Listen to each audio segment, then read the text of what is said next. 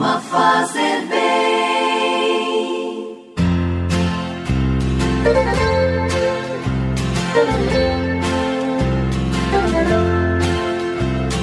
Orar costuma fazer bem. O coração de quem se entrega à oração tem mil histórias para contar. Orar costuma fazer bem. O coração de quem conversa com o céu tem tanta coisa para dizer. Debaixo da intercessão da Virgem Maria, neste dia 22 de outubro, sábado, mais um dia de oração e nós aqui reunidos na fé, na esperança e no amor, vindos de Jesus. Hoje, dia de São João Paulo II, fizemos uma novena em preparação e já temos disponível no canal do YouTube a ladainha de São João Paulo II para você rezar conosco. E também rezamos o quarto dia de nossa novena a São Judas Tadeu, que também está no canal do YouTube Padre Alex Nogueira. Unidos nesta fé, vamos agora rezar com você, confiando em Deus nosso Senhor, em nome do Pai e do Filho e do Espírito Santo. Amém.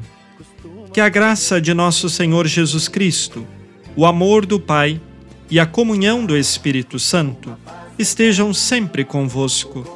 Bendito seja Deus que nos reuniu no amor de Cristo.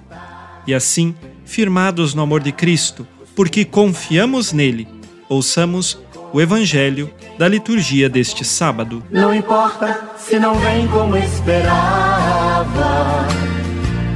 orar costuma fazer bem. Evangelho de Jesus Cristo segundo Lucas, capítulo 13, versículos de 1 a 9. Naquele tempo, vieram algumas pessoas trazendo notícias a Jesus a respeito dos galileus que Pilatos tinha matado, misturando seu sangue com o dos sacrifícios que ofereciam.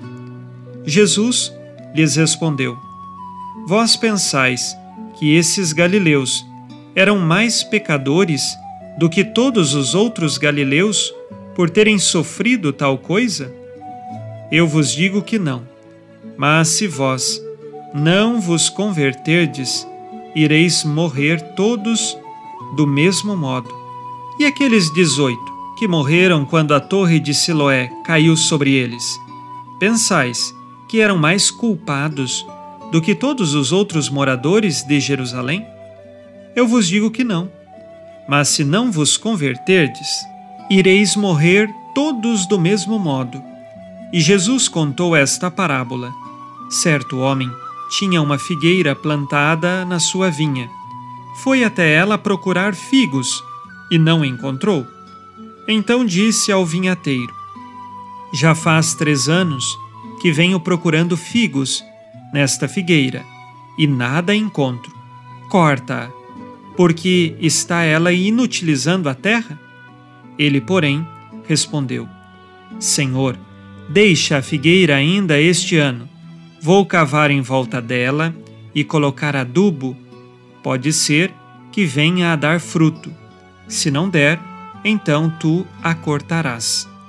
Palavra da salvação. Glória a vós, Senhor.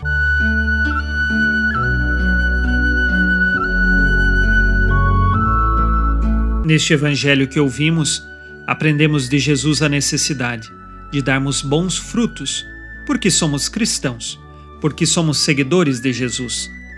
Na parábola contada por Jesus, aquela figueira, que não dava mais figos fazia três anos, foi solicitado que se esperasse mais um ano.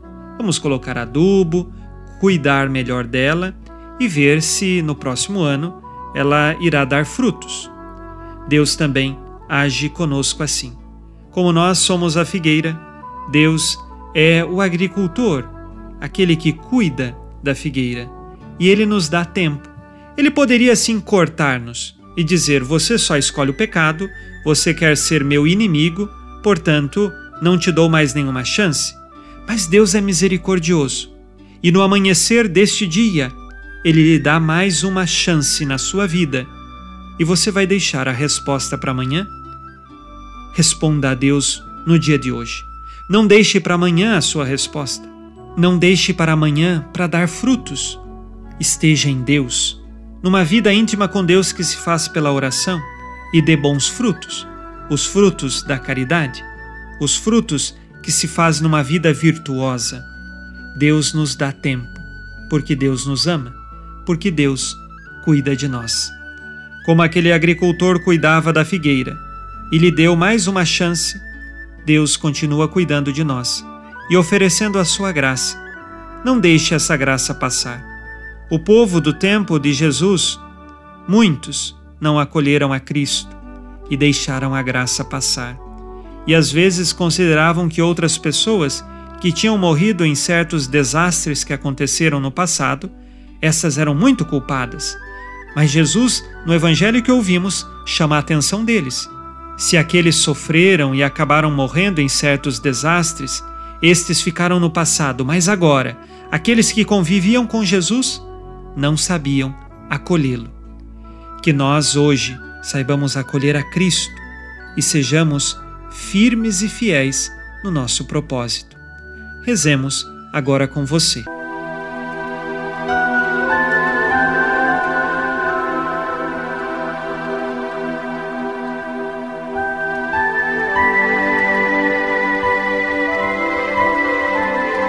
Pai nosso que estais nos céus, santificado seja o vosso nome.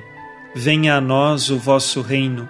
Seja feita a vossa vontade, assim na terra como no céu. O pão nosso de cada dia nos dai hoje. Perdoai-nos as nossas ofensas, assim como nós perdoamos a quem nos tem ofendido. E não nos deixeis cair em tentação, mas livrai-nos do mal. Amém. Ave Maria, cheia de graça, o Senhor é convosco. Bendita sois vós entre as mulheres, e bendito é o fruto do vosso ventre, Jesus.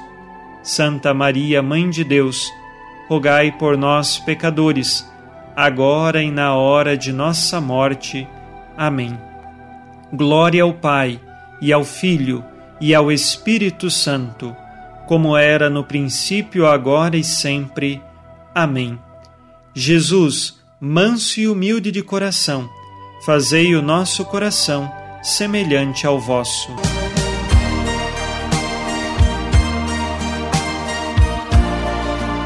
O Senhor esteja convosco, Ele está no meio de nós.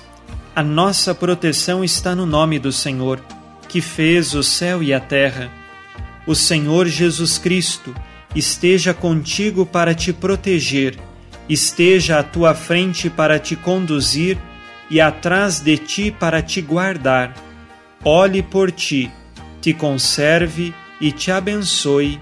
Amém. E a bênção de Deus Todo-Poderoso, Pai e Filho e Espírito Santo, desça sobre vós e permaneça para sempre. Amém. Neste sábado, fique na paz e na alegria que vem de Jesus. Abençoado dia a você e sua família. Abençoa, Senhor, as famílias. Amém. Abençoa, Senhor, a minha também.